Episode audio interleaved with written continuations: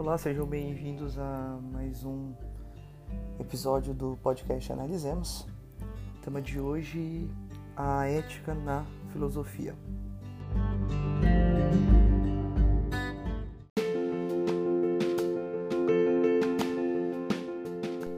Hoje falaremos de três posicionamentos distintos da ética, é, posicionamentos que são filosóficos, análises diferenciadas da ética. É, então vamos analisar ética na perspectiva aristotélica, ética na perspectiva kantiana e ética de acordo com o ideal utilitarista. Então são os três pontos que nós analisaremos hoje. É importante identificarmos que quando nós falamos da ética, né, ela enquanto objeto da filosofia, ela sempre foi analisada, ela sempre foi estudada e é um elemento fundamental para a compreensão da nossa sociedade, é um elemento permeador dos estudos políticos que a filosofia faz e por isso é importante nós sacarmos é, essa valorização da ética. E começamos lá por Aristóteles. Né? Vamos falar de Aristóteles, depois Kant, novamente, e vamos para a corrente utilitária. É, antes de tudo, vamos trazer uma definição de ética, né? Quando a gente pensa em ética, a gente pode pensar aí num, num princípio norteador das ações humanas, um princípio norteador social né, das ações humanas. Ou seja, se eu pensar em ética, eu posso analisar a ética como um estudo das motivações é, da ação humana. Então, os seres humanos eles têm motivações para suas ações e essas motivações elas podem ser compreendidas a partir da ética, o que vai orientá-los é, em relação a boas ou más ações. Então, como a ética ela tem correntes inúmeras, né, inúmeras vertentes, inúmeras análises, a gente começa aqui por Aristóteles. E o Aristóteles, primeiro ponto muito importante de nós analisarmos é que o Aristóteles ele mantém um foco nesse estudo da ética é, de ética atrelada à ação, de ética vinculada à virtude. Então, para ele, a ética é uma busca, né? E é uma busca do bem-estar coletivo, é uma ferramenta, é uma ciência que vai orientar, permear o padrão comportamental dos indivíduos em direção à verdade. Sendo assim, nós podemos pensar vários pontos. Primeiro, é, o objetivo das ações humanas, que seria a virtude. Né? E aí a gente vai para uma outra questão que é o entendimento. O que, que seria essa virtude? Afinal de contas, é, para o Aristóteles, e aí vamos lembrar que ele foi discípulo de Platão, e o Platão foi o principal discípulo de Sócrates. Então, para o Aristóteles, é, a virtude ela está muito ligada ao equilíbrio, né, à noção de justiça. Então, é, a virtude a, ela se liga muito à noção de paixão. É, o Aristóteles ele entendia que a felicidade ela só seria possível pelo equilíbrio, por uma postura de oposição às paixões, de uma postura de é, rejeição às vontades que aparecem, né? E de equilíbrio. Então, o indivíduo que é virtuoso, ele é um indivíduo que apresenta essa temperança, né? Esse equilíbrio, ele consegue evitar os extremos, né? Então ele busca sempre o, o que é justo é, e a justiça aí ela pode ser referenciada como como aquilo que se ajusta a ele. Né? Então, aquilo que dentro da sua realidade faz, faz um sentido.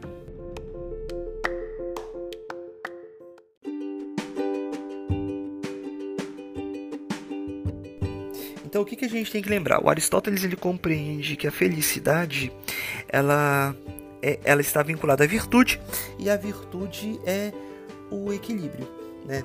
E esse equilíbrio ele vai fazer sentido na vida do indivíduo de acordo com os, as experiências que esse indivíduo passa e aí a gente tem que tomar cuidado que não é uma relativização, não é um relativismo, mas quando nós falamos de experiência, são as peculiaridades. Por exemplo, é, um estudante virtuoso hoje, ele tem experiências diferentes de um estudante virtuoso de 50 anos atrás, de 60 anos atrás, de dois séculos atrás. Então, é nessa perspectiva que o sentido da virtude está atrelado ao indivíduo. Né? E a virtude, para Aristóteles, ela está ligada a equilíbrio, né? essa oposição das paixões. Por exemplo, um juiz ele não vai buscar resolver 30 é, casos por dia, porque poderia resolvê-los de qualquer jeito, né? Seria um absurdo, um negócio é, que, que estaria muito ligado a ah, não, vai trabalhar 20 horas por dia. Não, não trabalharia isso, mas também não trabalharia apenas uma hora por dia, né? Não, não se dedicaria apenas é, ao mínimo. Então, no, no, caso dos estudantes, por exemplo, é, os estudantes eles não estudariam é, 16 horas por dia, mas também não estudariam apenas uma hora por dia. Eles teriam um ritmo de equilíbrio aí, principalmente esses estudantes que estão na, na, na faixa etária de é, atenderem a processos seletivos. Então, esses estudantes eles teriam uma, um, encontrariam um equilíbrio entre os estudos e as outras atividades. Por que, que, é tão importante esse equilíbrio na perspectiva da ética aristotélica? Porque o Aristóteles compreende que a ética tem uma função, né? que a ética tem uma finalidade. A ética tem como base a felicidade. Então, é, o que nós fazemos e nós vamos considerar bom ou mal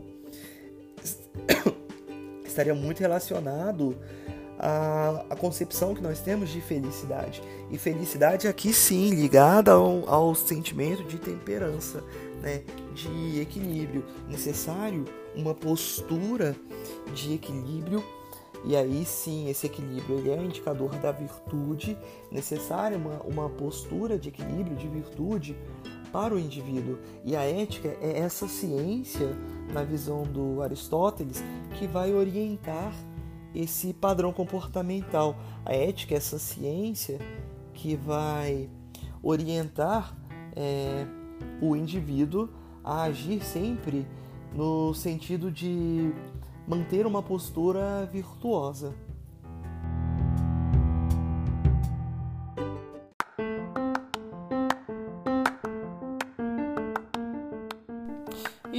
Pensamento kantiano?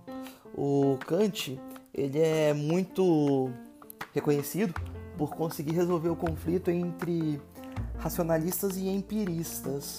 Né? Então Kant ele ganhou muito destaque por conta do, da sua perspectiva, né, dos seus estudos, em que ele vai buscar analisar o homem por um viés extremamente racional, vai deixar a metafísica de lado, né? Então Kant ele se destacou bastante por ter essa postura.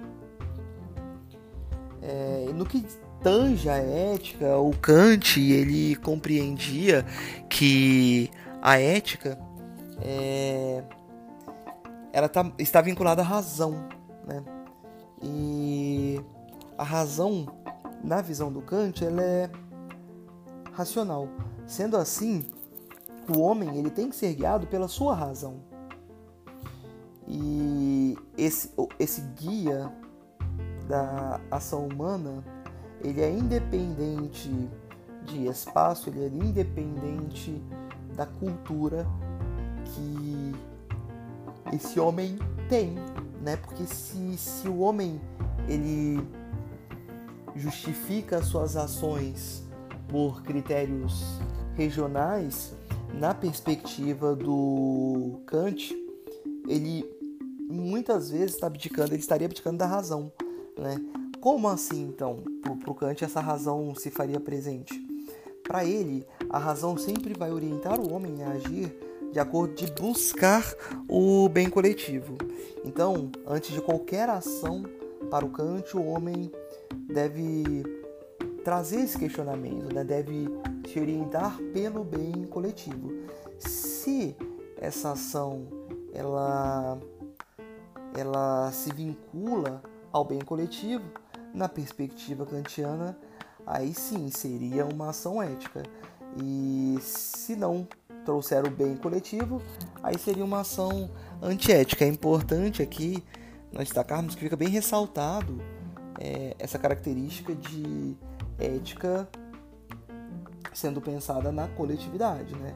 A ética ela se vincula a valores coletivos, a realidades coletivas e o Kant no seu pensamento ele deixa isso é, muito claro.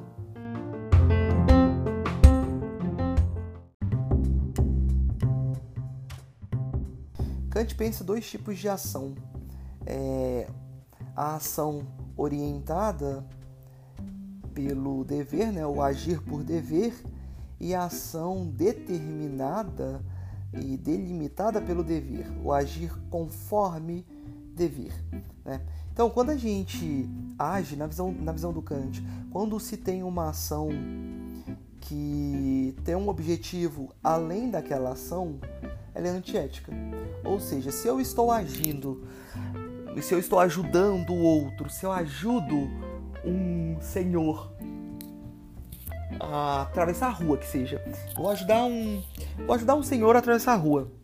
Se eu fiz essa ação para que as pessoas olhassem para mim, falassem: "Nossa, que que cidadão exemplar. Nossa, que que é, pessoa é, que, que, cidadão do bem. Eu sei que é, que é difícil a gente entender esse conceito, porque graças a Deus vivemos num país em que não temos pessoas que fazem ações para ganhar notoriedade. Né? Se nós vivêssemos num país assim, daí seria mais, mais fácil nós compreendermos. Imaginem vocês, por exemplo, imagine você que está me escutando agora, se você vivesse num país em que os políticos eles fazem boas ações só em anos eleitorais. Seria mais ou menos isso. Então, para o Kant, se você está agindo, né, o, um agir conforme um dever, que é assim, vou agir dentro dessa perspectiva, dentro dessa delimitação do dever, mas eu faço isso porque eu quero alcançar um objetivo, para o Kant isso é antiético. Aquela, aquela pessoa que faz uma doação, que faz uma boa ação na visão do Kant e faz essa boa ação e divulga em rede social e daí todo mundo começa a falar nossa como é uma pessoa boa, né? Para o Kant, é, se esse foi o objetivo, e aí se esse foi o objetivo, é importante que deixemos claro, né? É importante que deixemos claro que ele analisa nessa perspectiva, nesse viés, se a a ação buscou alguma coisa é, além da própria ação, para o Kant ela é antiética. Né? Agora, a ação é, correta, a ação virtuosa que é feita por si só, para o Kant, essa sim é uma ação ética. Então, é o que ele chama de agir por, por dever. É, nesse sentido, é, nós temos aí o que algumas pessoas falam que é uma influência da deontologia, né? Deontologia que para alguns é uma forma de você fugir da dor, mas talvez não. Talvez essa perspectiva do Kant ela fique mais clara porque o objetivo não é o fugir da dor, e sim a própria ação em si. Então eu vou ajudar o senhor a atravessar a rua porque eu tenho essa obrigação de ajudar o senhor a atravessar a rua. Porque é o correto e nós temos, como vivemos em sociedade, quando nós temos a capacidade de fazer alguma coisa pelo outro, nós não temos simplesmente essa opção, nós temos esse dever. Essa é a visão bem clara do, do Kant. E, e um outro conceito fundamental é o conceito de imperativo categórico do Kant. Né? O conceito de imperativo categórico é um conceito fundamental para o Kant e é importante que vocês não se esqueçam desse conceito. Né? Por quê? O, Kant ele, ele é, define que os imperativos categóricos eles estão vinculados à nossa razão. Então, o fato de sermos é, seres humanos e por isso sermos racionais nos impõe padrões comportamentais, guias, orientações para a nossa realidade. E essas orientações, esses valores que derivam da ação, eles são o que ele chama de imperativos categóricos. Então, para ele, toda vez que o ser humano ele estiver numa situação de dúvida, ah, será que eu faço isso ou não? O ser humano ele deve raciocinar em qual sentido? É, para toda a sociedade, seria bom, seria bom para o espaço coletivo que eu partilho, se eu fizesse isso que eu quero fazer para a sociedade. Seria positivo se eu fizesse o que eu tenho vontade de fazer. Então, isso para o, para o Kant é o que a gente identifica como imperativo categórico. Porque os imperativos categóricos, eles são, para o Kant, é, eles são simplesmente esses guias né, derivados da, da razão. Né? Então, são os princípios é, benéficos para todos os seres humanos. Então pensei assim, ó, esse guia racional para ação baseado nos princípios benéficos, nós temos aí os imperativos categóricos.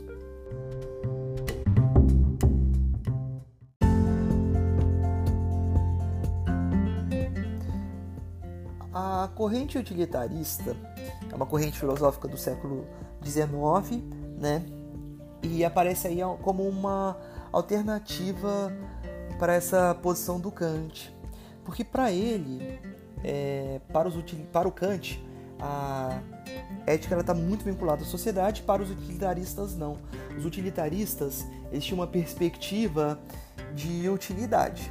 Né? Então, como assim? Como que a gente pode pensar? Vou dar um exemplo de utilitarismo. É, compensa eu sacrificar é, 10 mil pessoas, 20 mil pessoas para salvar 200 milhões? Se a sua resposta para essa pergunta foi sim, você foi guiado por uma ética utilitarista, porque você pensou em números absolutos, né?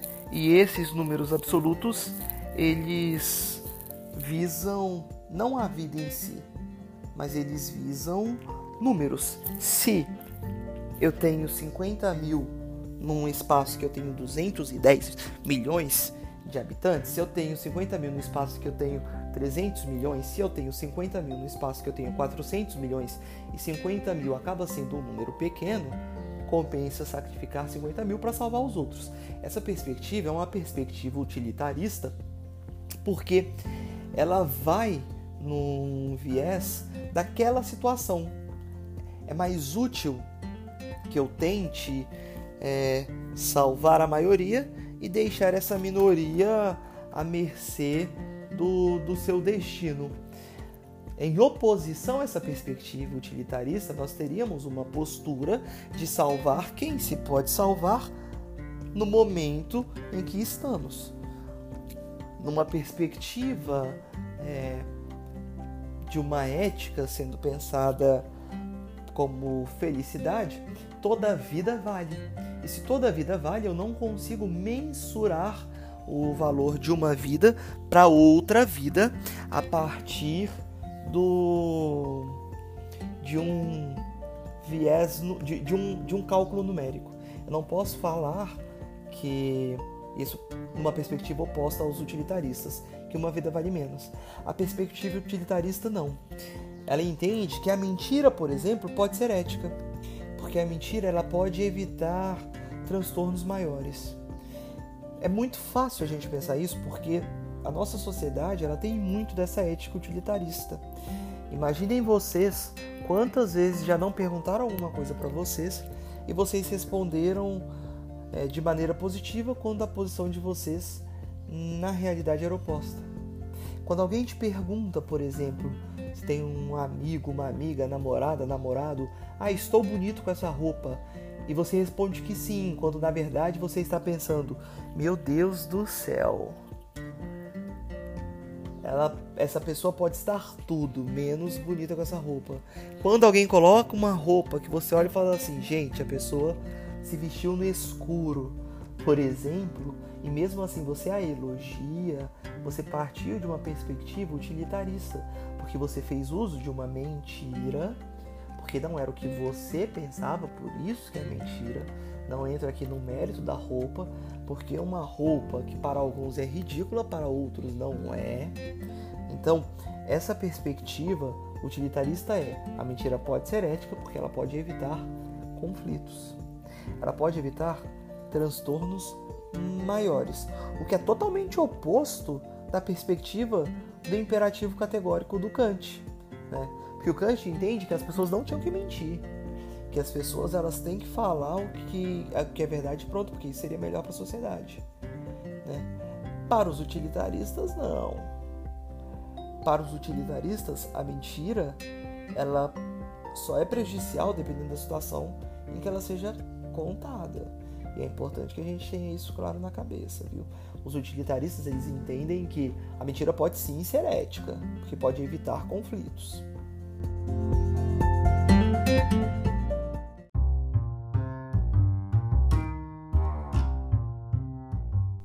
Dentro do utilitarismo, nós destacamos o Jeremy Bentham, né?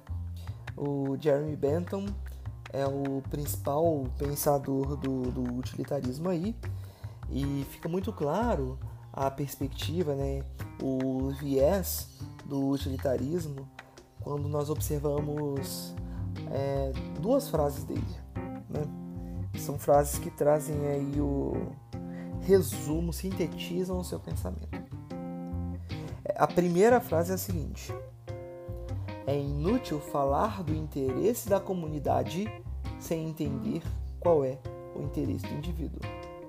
Repito, repito.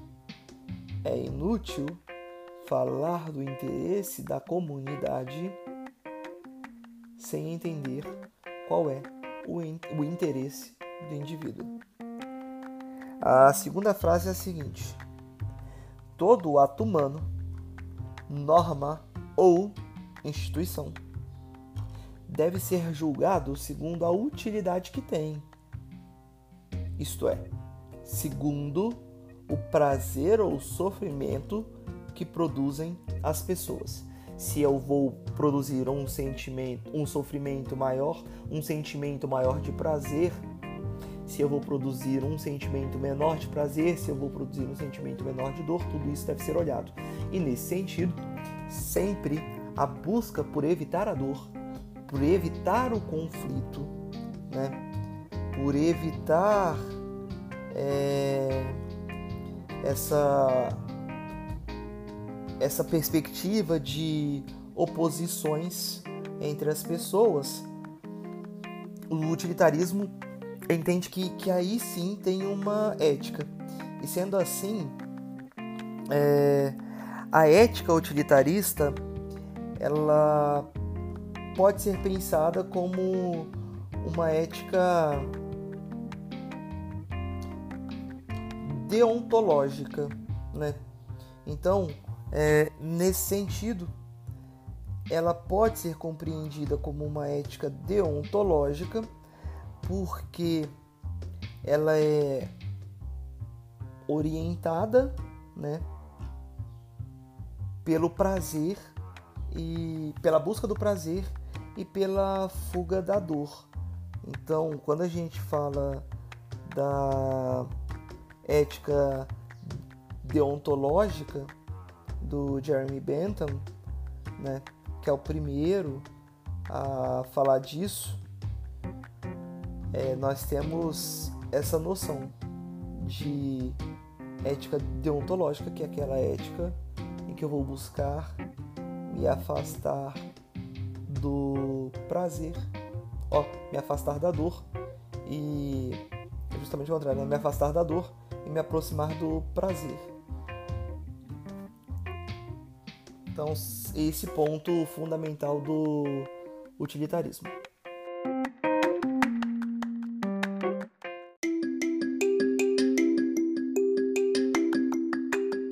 O conceito de deontologia, na sua etimologia, e aí para ficar mais claro, ele é um conceito que vincula é, o dever à razão. Então, o Jeremy Bentham ele vai trabalhar a deontologia, entendendo que todos nós temos o dever de buscar o prazer, né? Porque o prazer, ele, na visão do utilitarismo, ele é o melhor para a sociedade. Eu vou buscar evitar o conflito. Então, a deontologia utilitarista, ela compreende que essa ação buscando o prazer é o, o dever do ser humano e a deontologia kantiana já vai para um outro lado. Então, nesse sentido, nós temos um conflito. Porque para o Kant você tem que fazer o que é certo por ser certo.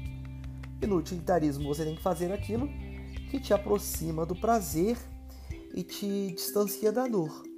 Então são dois pontos diferentes.